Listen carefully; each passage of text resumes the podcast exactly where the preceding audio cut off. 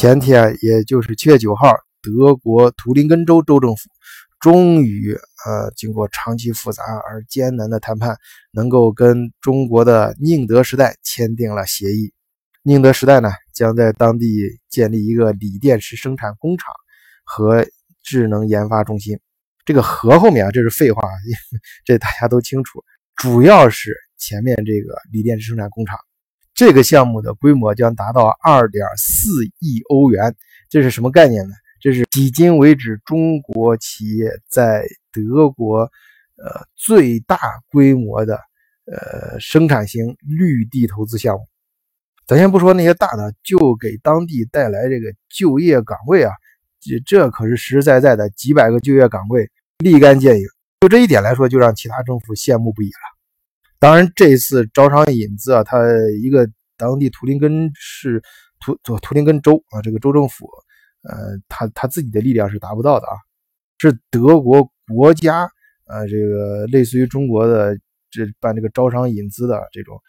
国家级别的这种部门去努力的一个结果。所以这个事情显然对整个德国的经济发展布局啊，也是具有重大的战略意义。这几年呢，也有不少国内这方面的朋友在呃问打听一些嗯德国投资呃就是招商引资方面的信息啊，希望能够带一些德国项目到中国去投资。与此同时呢，呃，随着中国经济实力的增长，还有特别一些企业的不断的壮大，呃，也有这个德国，其实德国无论是州级、市级还是国家级的层面的，也有呃他们他们的一些招商引资的部门想呃引中国的企业到德国来投资。啊，今天呢，就根据图林根州跟宁德时代这则新闻呢，我们就来聊一聊啊中德之间的招商引资方面的话题。换一个视角，也许世界大不一样。以德国视角，晚醉为你评说天下事。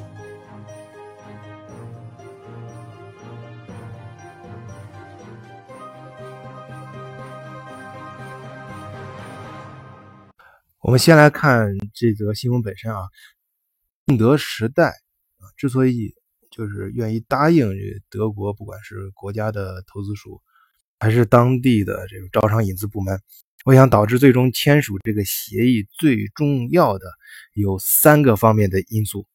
第一就是市场需求啊，其实中国你现在呃，你想很多一些呃产业园呢，还有当地发展的新兴高科技呃产业区啊，这种到想引国外的项目，他其实最想引的就是呃这种能集成的。啊，就像以前，呃，前两年最经典的像库卡这种大型集成的生产型企业，因为为什么呢？因为他把一个这样的企业引入到当地之后，它可以带动很多一些，呃，供应零部件呀，一些呃其他的，呃，这个产业链条上其他的一些小企业的同时的发展。而这个呢，主要是考虑你当地政府的需要，啊，我就需要反正这样的政府去往这儿带动就业、带动经济、带动整个甚至整个呃经济的呃链条。但是你有没有考虑过企业的需求？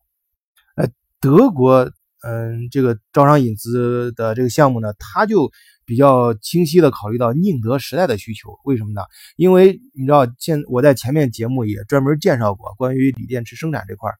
我记得那期还专门讲的是博士啊，他是他他，你像以他的背景啊，就那个 B O S H 那那个他的技术和资金实力都是相当强大的，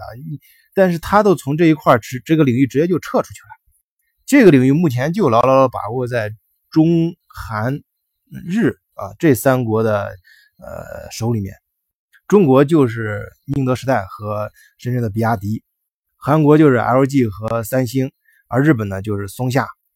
但是大家知道啊，你这个锂电池，它当然新能源，你说有各种各样的需求啊，那是呃整个呃就人类科技发展的一个新方向。但是它最实际的、最大的需求还是新能源汽车这一块。而德国作为传统的汽车生产大国和汽车工业强国。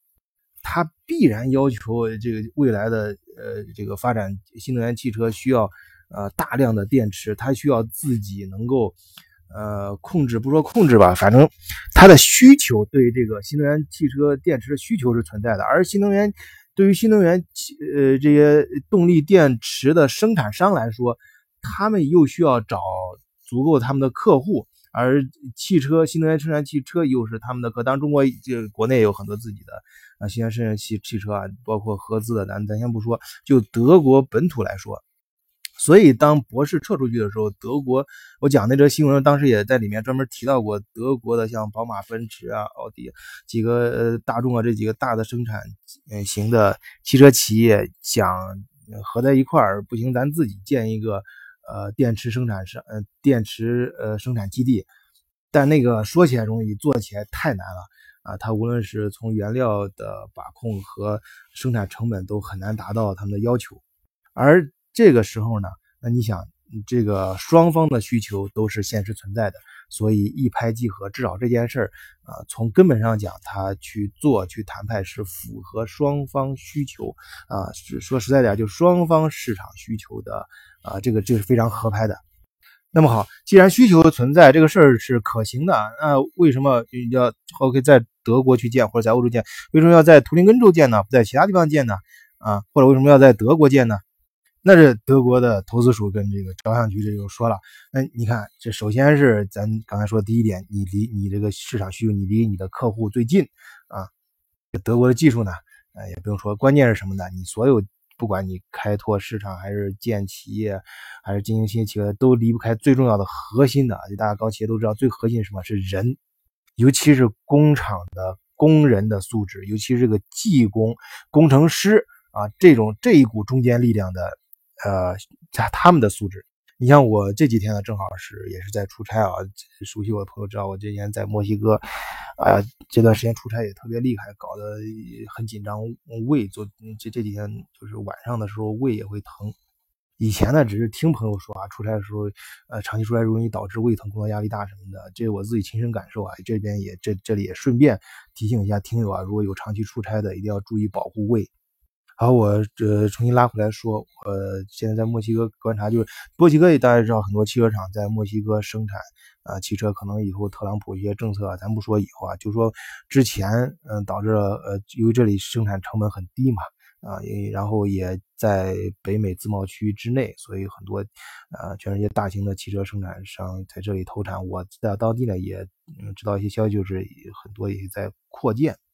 但今年、去年呢，像二零一七年，由于特朗普这个一些政策、一些销量，啊，可能还有一些其他原因啊，就是整个销量在下滑。但是整个扩建的这个趋势还是很明显的。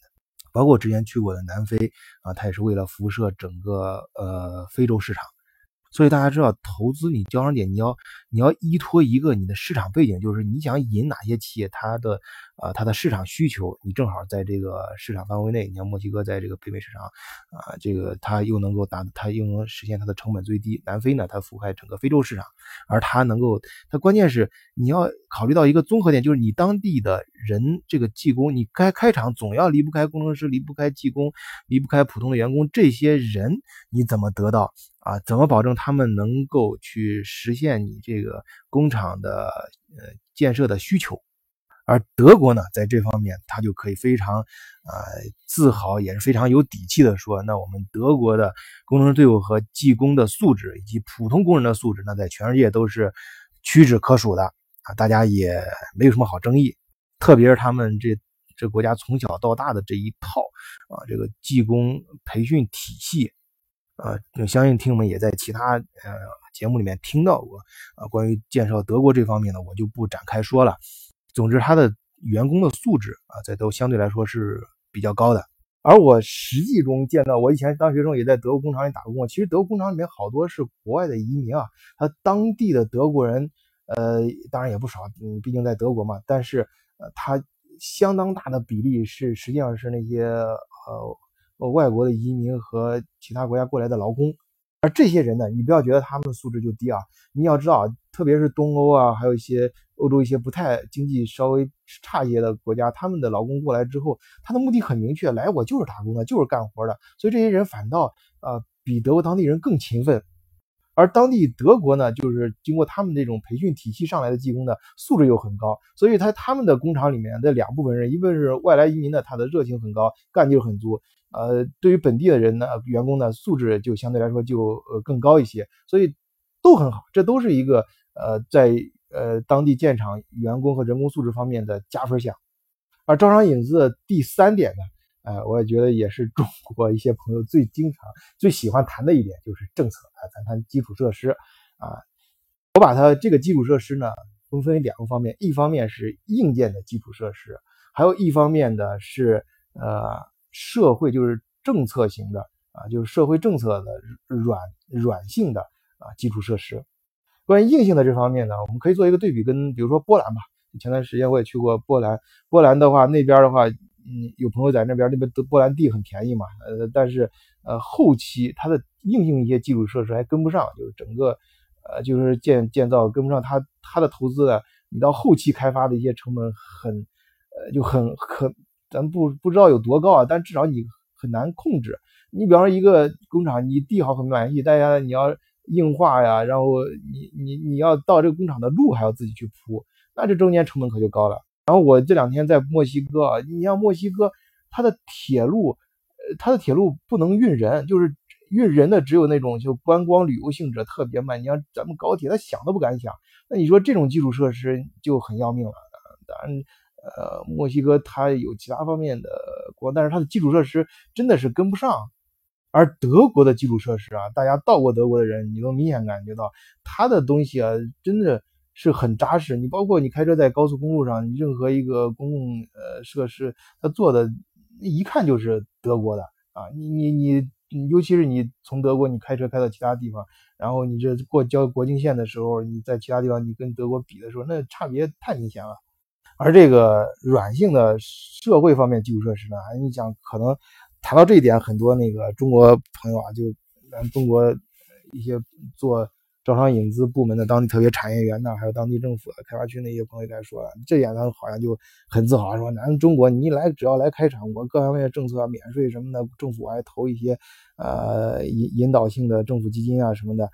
其实啊，这个也是外国人最头疼的，因为你有好多。中国那个企业到中国，到呃，就是到中国去投资建厂，当地政府都是拍着胸脯什么都能答应。这其实就意味着后面可能就什么都兑现不了啊。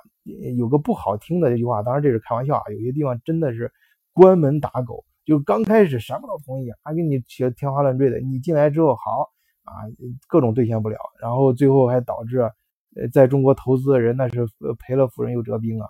撤都撤不出来。啊，头疼的不要命。而德国的社会环境政策，它就好就好在它很透明，就是开始一切都是几乎是以法律这种形式啊，这种你你德国它的它的税税收政策呀，对当地政都基本上跟人看上去像法律条文一样，而且后面的执行啊什么的，呃，它不不会因为这个政府换届呀，或者是这个人啊他换人而改变啊，就有一种呃让你感觉到是一种。呃，法律形式存在的，呃，这种呢，就对投资者的吸引力就我觉得就更大了一些了。就是他他不会以人和政府这些政府的更换而不更换啊，让他有一种稳定性。就是特别是对于绿地投资，因为大家搞招商引资都知道，你你最欢迎的，你最想搞这招的就是绿地投资嘛，它是长期投资，呃，而这种长期投资，它就需要一种政策的稳定性。啊，他他让你让他感觉到很放心，你哪怕是有些条件达不到，呃，都不要紧，你能够稳定长期的，这样他会有一个呃比较放心。这也是为什么呃德国连续几年就是全世界投资排环境排名中，关于安全安全性这一块是三 A 加两 A 排，连续几年都是排名第一啊，这都排到美国前面的。好，以上三点就是我关于招商引资。啊，或呃的一些思考，我认为最重要的就是这三点，而且这三点你确实能够做扎实啊，做到实处啊，对于你的工作开展将会非常有帮助。好，谢谢听众啊，再见。